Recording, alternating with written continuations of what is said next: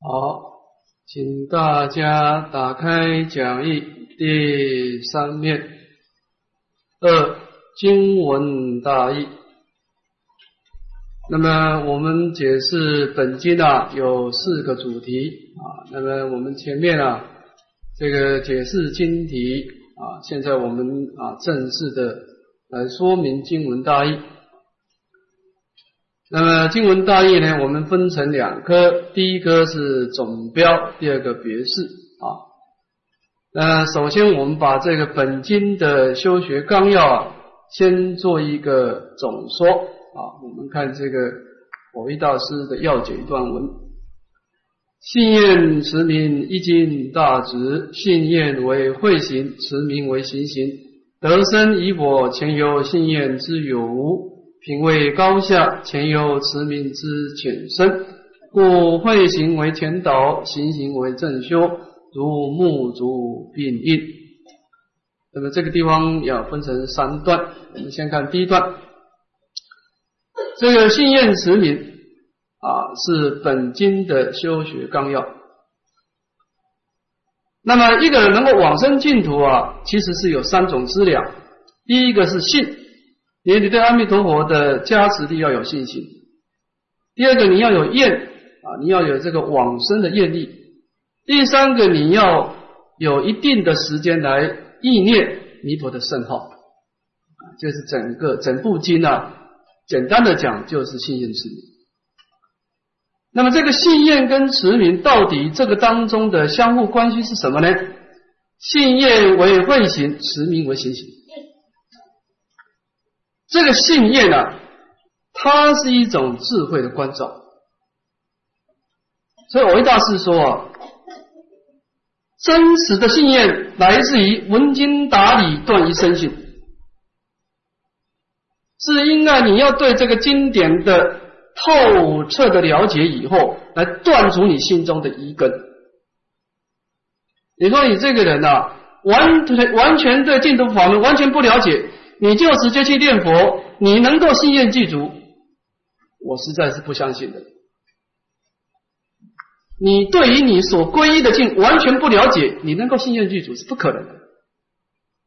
所以，我们修净土，它不是一种盲目的冲动，它是一个很真实的，把整个生命真相掏开来。那么，这个净土法门它所扮演的特色是什么？你很清楚的。然后，你开始的发起信心，发起愿力。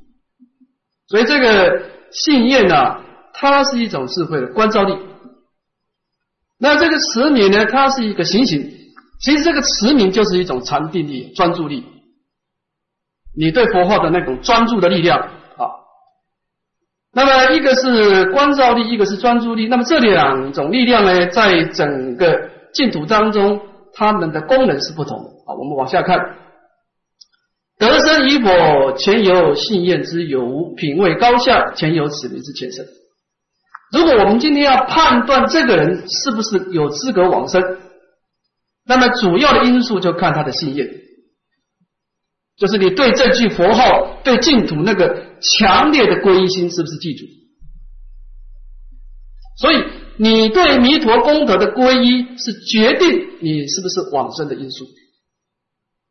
那么至于你往生以后，你的品位是啊上品、中品、下品，那就靠你这个念佛的浅深了啊。你这个佛号是啊由这个专注到成片到一心不乱，一心不乱也有很多种，有初禅、二禅、三禅、四禅啊。所以这个就是啊，这说明这个信念跟持名啊，一个是决定你是不是往生，第二个是决定你的品位高下。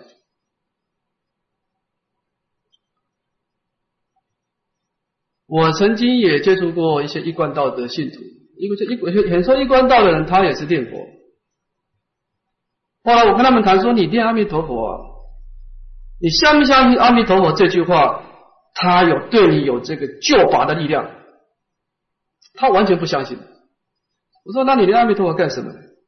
他说：“我一天忙碌下来啊，心里很散乱啊，我觉得念佛马上可以把心静下来。”他念佛是把这个心静下来，那你念佛，你念大悲咒也一样嘛。如果你只是想要把心静下来，那你念桌子也是一样。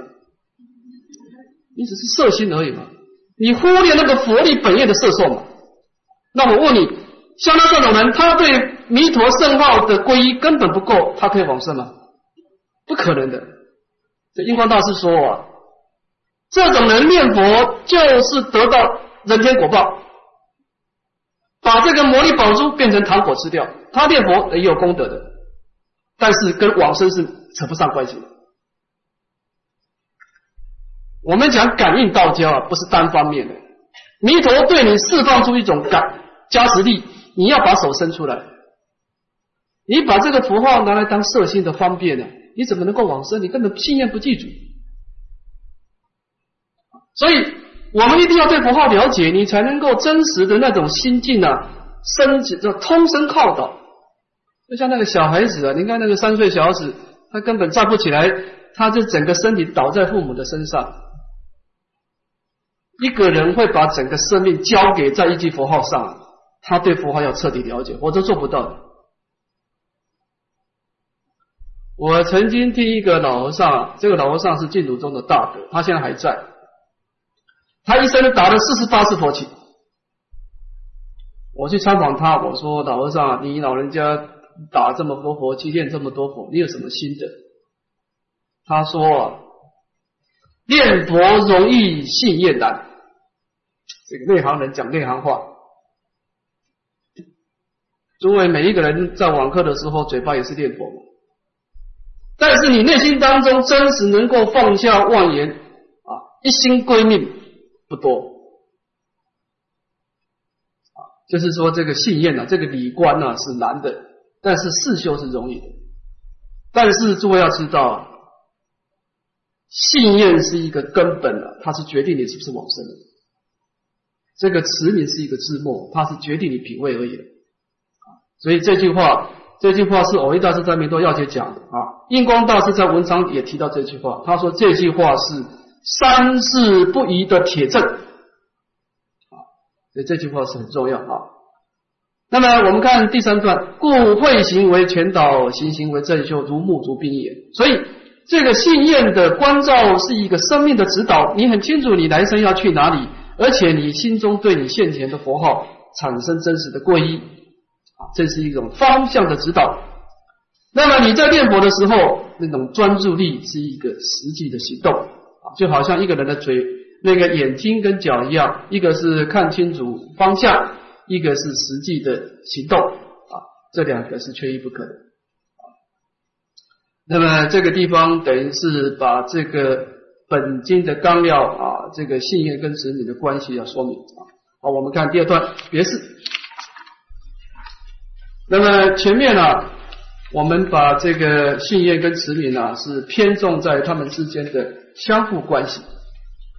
那么这一下，我们就把这个信愿跟子女三资粮啊，把它个别的意思把它展开来说明。这什么叫信？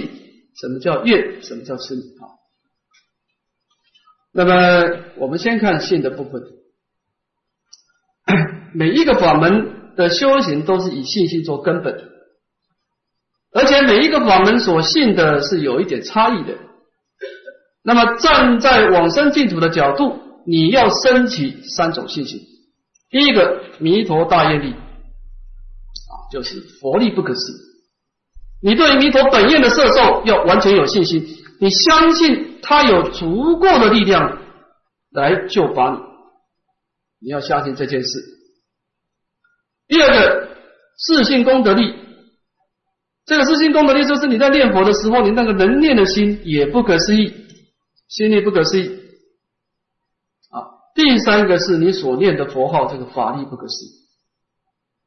那么这个弥陀的力量啊，是能应啊。那我们心中念佛的是能感，好像这个月亮高挂在空中啊。那我们把水准备好了以后啊，这个月亮的光明就映在我们的水中啊，说是千江有水千江月啊，感应道交。这三种力量到经文的时候啊，是很多很多次会说明啊，说是极乐国土成就如是功德庄严啊，就是三种力量所成就的功德啊。这个地方我们简单的说一下啊，那你说净土人，第一个你要对弥陀的救拔力有信心，这是弥陀的本愿力。我们平常也花很多愿啊，我希望我怎么怎么的，我希望我一生都不要生病，我希望我怎么怎么的。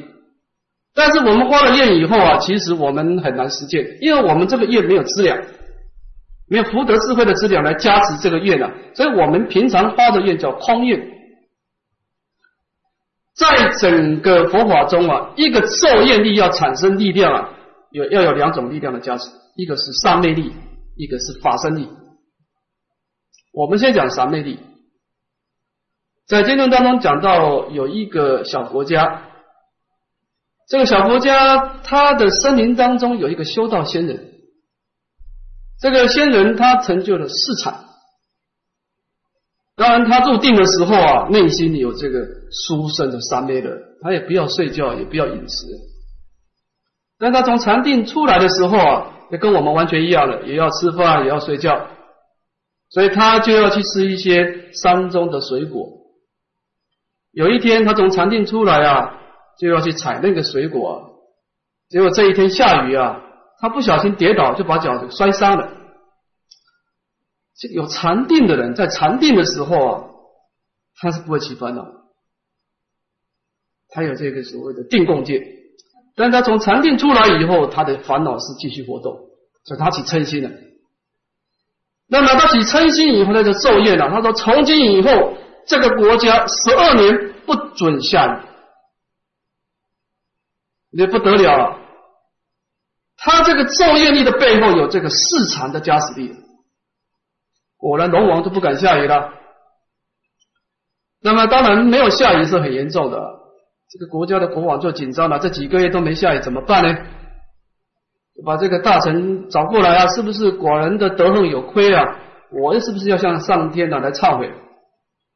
那么就请这个巫师来卜卦。这个卜卦出来说，哎，不是，不是国王你德王有亏，是这个这个森林当中有一个修道仙人呐。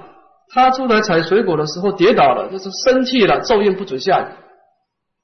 所以说国王紧张了，这个十二年不能下雨啊，那这国家的人民没办法生存了。就是这个大臣啊，看看有什么方法。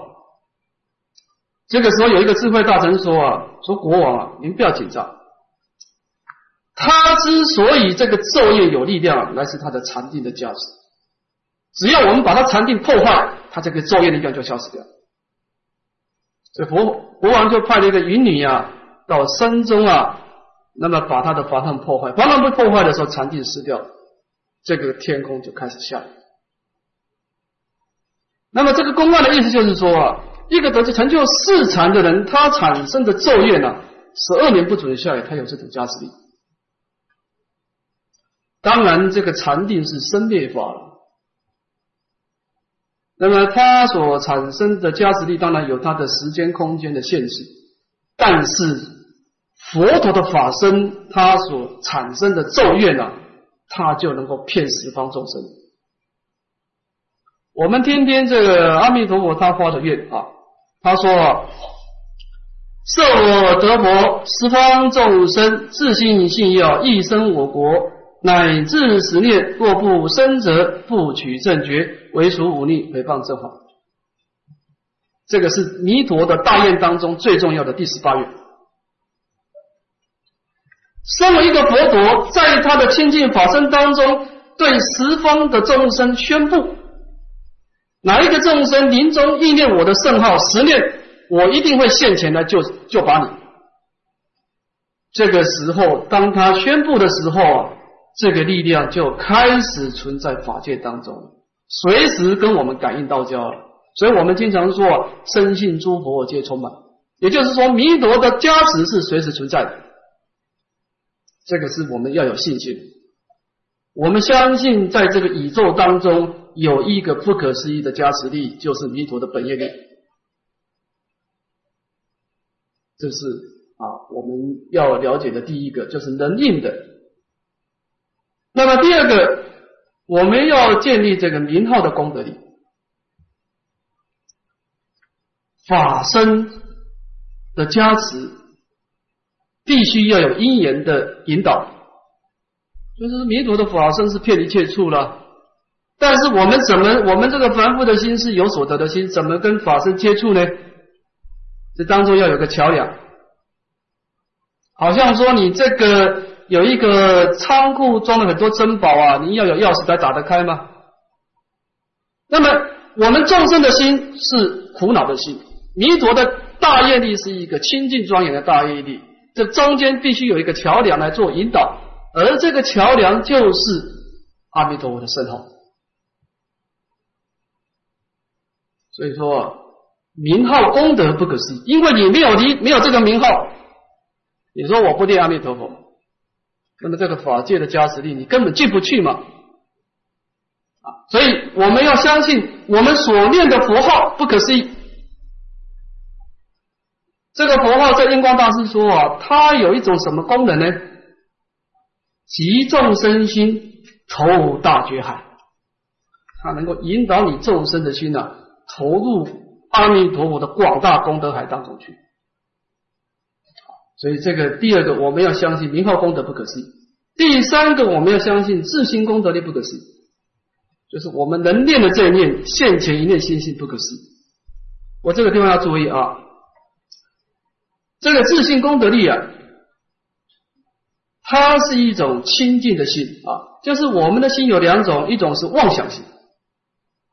这个妄想性当然不能讲自信啊，这个性就是不能改变的啊，就是我们的心啊，很多很多的生灭得失啊，要把这个我空观法空观啊，把这个得失的心把它拨开了以后，那么显出那一念清净明了的心性，这个叫自信功德力，不可思议。那么当然这三种力量啊，其实。你实际修行的时候，只有两种力量，因为这个弥陀大愿力跟明道功德力两个是在一起的。因为到最后的时候，明道功德就代表本愿功德啊，所以你刚开始在念佛的时候，你等于是建立两种信心：你相信人念的心不可思议，第二个所念的佛号也不可思议，这两种力量。在这个净土宗的传承当中啊，有两派的说法。你看这个善导大师这一系的善导大师、印光大师，他们在修皈依的时候啊，比较偏重在名号功德不可思议，所念的佛号不可思议。但是有名延寿大师、六祖，还有莲池大师、偶一大师，他们所偏重的是人念的心不可思议。那么这两个地方怎么怎么会通呢？好，如果你是一个信行人，或者你以后弘扬净土法门的时候，你看到都是一些啊对教理不了解的，那我觉得你要先强调名号功德不可思议，就对这句佛号通声靠道。但是你如果遇到的是法行人，那你要强调自信功德，因为你这个心是根本。其实弥陀的加倍，这个是真上缘，所以这两个是根基的不同。但是从大乘的就近义来说啊，应该是以自信功德力为根本，以名号的功德的加倍啊当真上。优西大师，天台中的优西大师，他讲一句话值得我们思维。他说：“这个能念的心跟所念的佛号之间是什么关系啊？”他说是托比名号显我自信，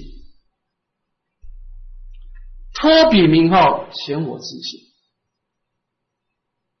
这句话你把它参透了，你就知道的关系。所以他的心是站在现前一念心性，但是现前一念心性虽然具足无量功德，但是呢，他托比名号来当做真上。所以这个地方呢，我们要相信。我们这一念心本身啊，也是不可思议，有成就弥陀功德的可能性，但是也要假借名号的这个加持来当真上缘啊。那么这个就是我们在念佛之前啊，你要记住的信心：人念的心不可思议，所念的佛不可思议。所以念念之间成就无量光、无量寿啊。我们看第二个愿啊，有了信心以后要发愿了啊。那么这个净土的愿是两个，一个是愿离娑婆，第二个心求极乐。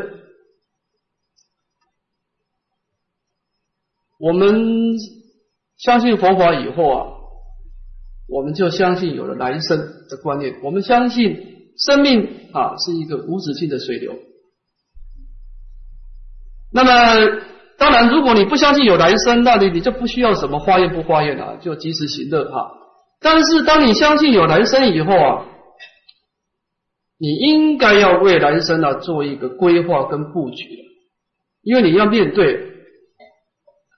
那么，我们还不能到涅槃之前啊，我们来生事实上只有两种选择：第一个，你继续在娑婆世界受生啊，继续的行你的菩萨道。第二个，你选择到极乐世界去，那这我们应该怎么判断呢？我们应该观察观察啊。假设你今天选择娑婆世界，我把我今生的布施持戒的善业全部把它投身到娑婆世界，成就一个安乐的果报。但这个地方你要注意，这个地方有三种障碍，任何人不能避免。第一个烦恼障。即使你今天是修习善业，来生成就一个安乐的果报，你看身体健康，见属又很如意，福报又很大，但是你很难避免升起贪嗔的烦恼。安乐的果报的刺激啊，很容易启发我们贪欲的。那么贪欲是没有止境的。当我们的贪欲得到障碍，当我们贪不到的时候，就起嗔恚。而贪嗔本身就是一次。那么贪嗔痴的烦恼，这种是一种躁动相，它障碍安的，障碍圣道。所有的安的都必须以极境做基础的。所以你一个人躁动不安，谈什么安乐呢？所以。烦恼障碍我们的安乐，这第一个障碍也障碍圣道。第二个业障，我们过去造的善业也造的罪业，这个罪业的力量使令我们感到不安稳。所以有些人，你看他平常啊有事没事的时候，他觉得内心就是不安稳，这种人就应该修忏，有罪业啊。第三个报障，那么你今天得到这个果报体。这个娑婆世界的果报体，它是有老病死的问题的。衰老的时候身体虚弱，你不要说是拜佛，你连走路都有问题。啊，第二个病痛，这个最可怕。这个老死还不是很严重，这个病痛是骗于年轻人，骗于老年人，啊，最后死亡。所以。我们今天在娑婆世界得这个果报体，烦恼障、业障、报障，这是任何人所不能避免。那么这样子来说呢，这也是一场噩梦啊，这是一个痛苦的梦。而最可怕的是，这个梦啊，还是一种天梦。你在娑婆世界每一次的流转，产生一个蛇因眼的一个力量，无名言行。你每走一次，这个蛇因眼的等流力量就加强一分。所以你在娑婆世界。打滚的越久，你要出去就越困难，因为你每一次受身要产生很多的执取。虽然你有修空观的化解一部分，但是你执取的部分也是很多。所以我必须提醒大家，你今天不跳出三界啊，你拖得越久，对你是越不利的。因为这个天梦，这个梦越做是越糊涂啊，要醒过来更难。在这个经典上说，娑婆世界安乐果报，讲一个譬喻，譬如美食夹杂毒药，初虽美味，终成大患。我们也承认娑婆世界有一些安乐的果报，当然要承认了。你说那没有安乐的果报，那佛陀怎么说善业招感安乐果报呢？那如果娑婆世界没有安乐果报，那你修善有什么意思呢？但是娑婆世界安乐果报。这个甜美的食物啊，有三种毒药。第一个烦恼障，你在受用安乐的时候，你会起烦恼；第二个，你会起烦恼活动久了就会造罪业；第三个就是有这个老病死的问题。好，所以这个地方的意思就是说，其实娑婆世界它是一个充满障碍的世界。那说我们该怎么办呢？啊，心求极乐，极乐世界它整个安乐的果报，它记住三种功德。第一个法身德，这个法身德是远离报障来说。极乐世界的果报体没有老病死的问题，它提供你无量的寿命，在你一生当中你也不会衰老，你也不会有病痛。你在极乐世界，你一百岁的时候可以拜佛，你一千岁、一万岁照样可以拜佛。你可以到十方世界供养十方诸佛。你要修福修慧，你的色身不会障碍你。这个地方是很重要的。我们年轻人可能感觉不到，你要到了大概六十岁啊，你就知道什么叫做心有余力不足的。六十岁以后，所以这个果报体的障碍是很严重啊。那么极乐世界的果报体它没有爆炸。第二个波雷德，这个很重要。极乐世界的安乐果报当中，它跟诸天的最大差别，它能够见佛闻法。我们在娑婆世界可以闻法，但是你见不到佛。在整个善知识当中，佛是最殊胜圆满的善知识。一个人能够亲自的亲近佛陀啊，那是不可思议的加持力。所以你能够见到佛陀，你就很容易能够有处理的因缘。他知道你的根基，他知道怎么样教化你。啊，所以我们心中能够远离烦恼障。啊，这个波雷德，你能够啊没有升起烦恼的因缘；第三个谢托德啊，你不会有造作罪业的因缘，这个是远离业障。所以我们可以根据偶一大师的思维哈，说是极乐世界者好梦者也，极乐世界行梦者也啊。极乐世界它提供你一个身心安乐的果报，而在这个安乐当中呢，你要能够渐渐的升起念佛、念法、念身之心。增长以大增的善根，啊，所以这个极乐世界的果报体啊，的确是我们来生一个非常好的归处。我们看经文啊，诸位，我们到了经文，你要知道，释迦牟尼佛在本经当中啊，三次的劝我们应当要发愿啊，众生闻者应当发愿，身体国土，劝我们三次。我们看佛陀啊，在经典上，他讲一件事情呢，大部分都讲一次了。你要听不听？你要听听不听也没办法了。很严重，很严重，讲再重复一次，讲两次，要讲三次那是最严重了，事不过三。但是释迦牟尼佛欠我们众生啊，花愿求生净土，在本经短短的经文里面欠了三次，这个地方值得我们思维。好这个地方的意思就是说，这个花园呢，可以说是整个净土的成败关键，就在这个花园。一棵树，它平常是往东边，每天你这个树是往东边倾倒，你把它砍断了，它是往东边倒下去的；它是往西边倾倒，你把它砍断，是往西边倒下去。我们每一个人的心中都有很多愿望，其实有时候你自己不知道，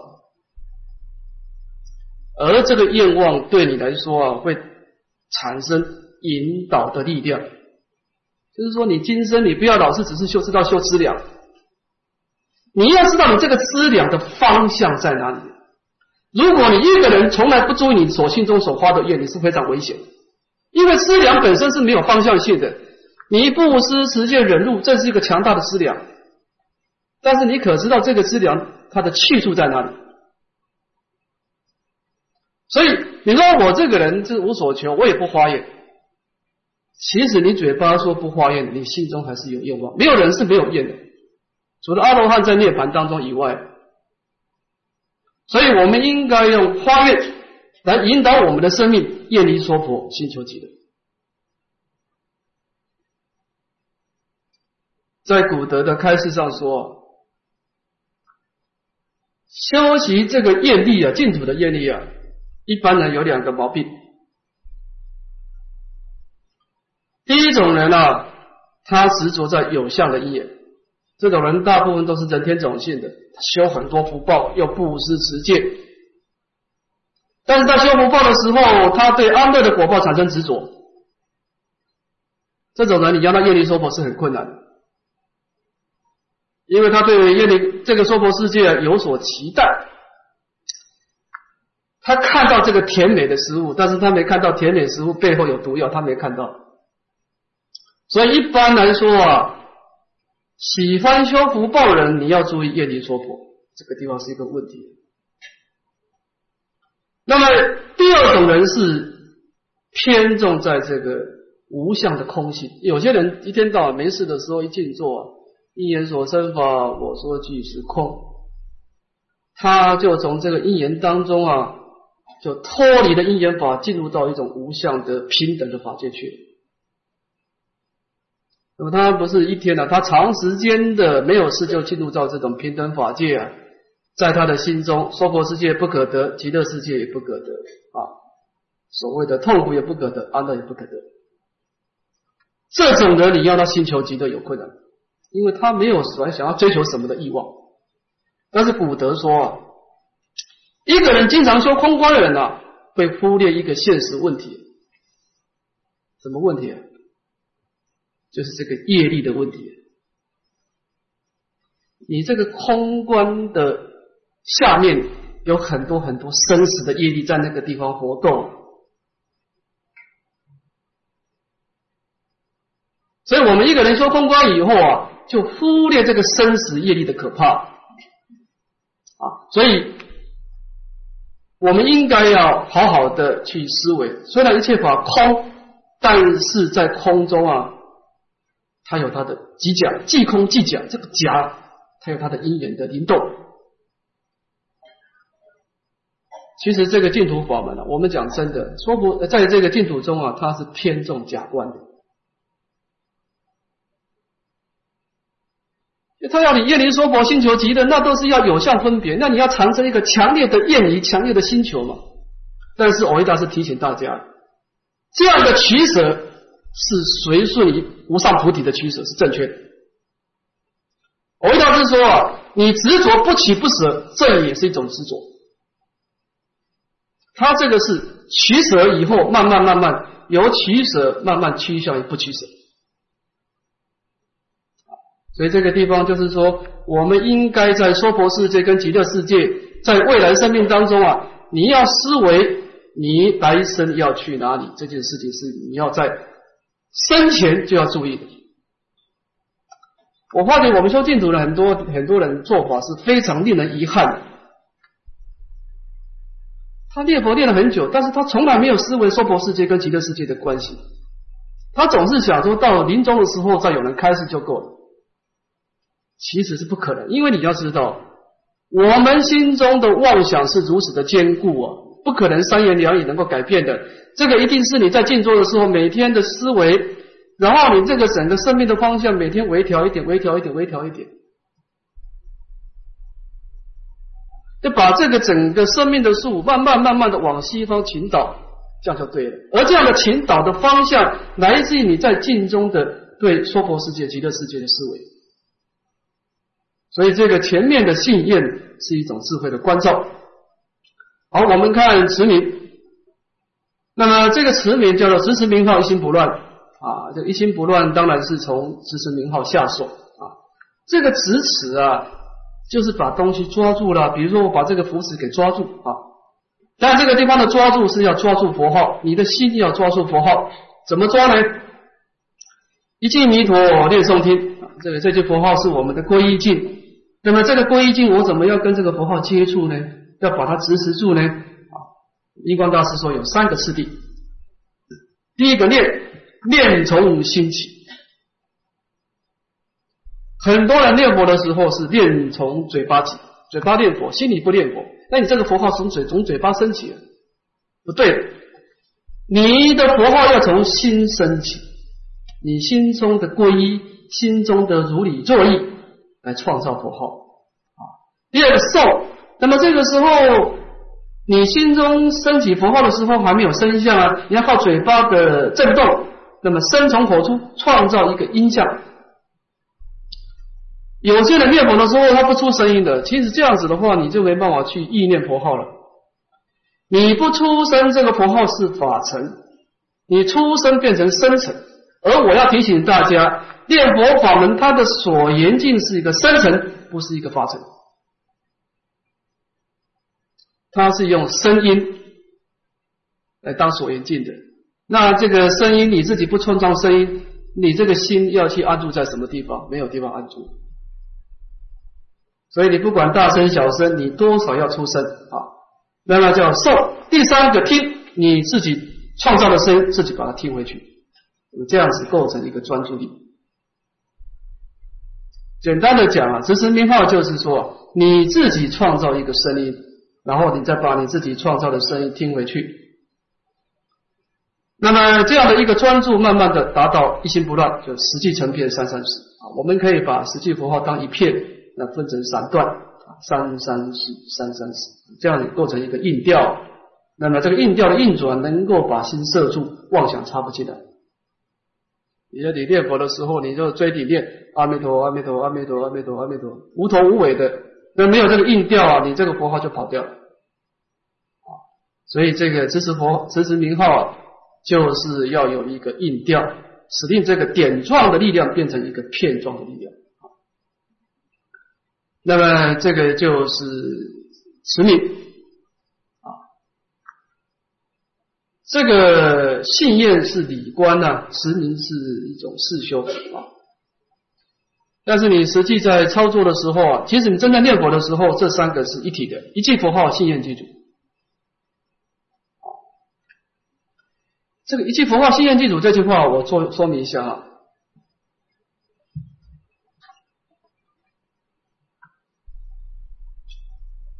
一个初学者，你刚开始要重重视心愿。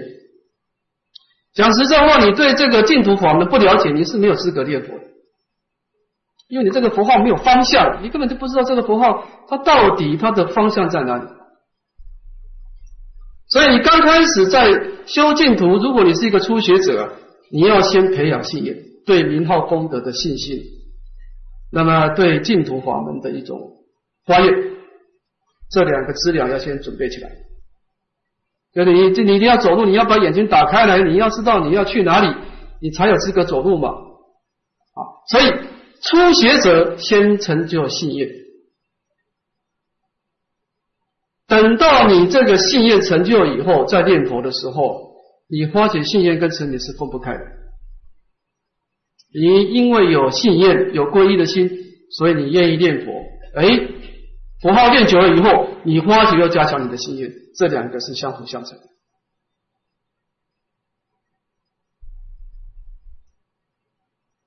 这个念佛这个信愿啊，这句话我们讲一下啊。我们刚刚讲这个愿，当然这个愿是一个生命的方向。就是我们怎么知道我自己信愿记住？你说我怎么我讲我信愿记住，你也讲你信愿记住，那这个是不是有判定标准？在我们日常生活当中啊，你的明了的心跟人世的因缘接触啊，如果你的生命很重视这个结果。事情的成败得失这个结果，你还是很重视，那你的心愿还没有记住。如果你的心跟人世的因缘接触的时候，你不在乎结果，你在乎过程。重点是我用什么心态来面对？你开始在回光返照你的起心动念，而不是去看外境的成败，那表示你心愿记住。为什么这样判断呢？你一个人呐，在生命当中啊，你对娑婆世界的成败得失还看得很重啊，那表示你的心还是有所住。你心有所住，娑婆世界对你就产生一定的牵动的力量。你这个你的心跟娑婆世界还是绑得紧紧的嘛？你怎么说是业离娑婆呢？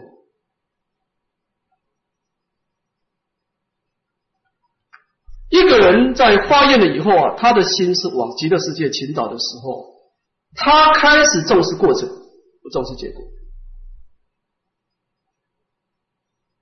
所以我们不要忽略这个新的这个信念的问题啊。所以这个古德说，为什么要重视信念？因为你自信糯米，佛何可救？佛救不了你。所以为什么净土法门要重视持持名？为什么重视信念呢？因为你这个观照力颠倒了，你这个佛号就没有方向。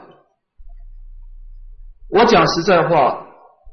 佛号再有再大的加持力，你一个人颠颠倒倒，你一个人贪恋娑婆，说实在，佛是救不了你的。这个佛号只是人天福报，这句佛号只有在觉悟的心中才能够产生大的感应的力量。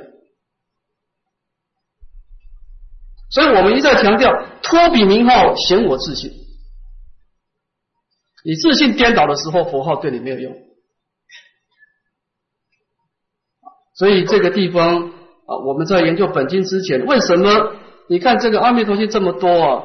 他信愿讲的差不多有三分之二的篇幅啊，广成彼土一正妙果一起信，特现众生应求往生以化愿。信愿讲的整部经的三分之二的经文，就是你的观照力是一个往生的重点。所以我教师说啊，信愿记住，临终只要十念就可以往生。每一句佛号念念跟弥陀的本愿感应着道交，每一句佛教的佛号都是真实的。你心念不基础，你心中颠颠倒倒的，你就就算把佛号念的绵绵密密，风吹不入，雨打不湿啊，如铜墙铁壁相似啊，亦无得生之理。修净土者不可不知也。所以我们在念佛的时候，你要注意你的方向在哪里，这个是关键。好，那么我们今天呢，先先把这个纲要先讲完啊，我们下次再正式讲经文啊。那么这个纲要的地方啊，大家好好的把它思维一下，把整个净土的信愿之名啊，相互关系啊，把它理清啊。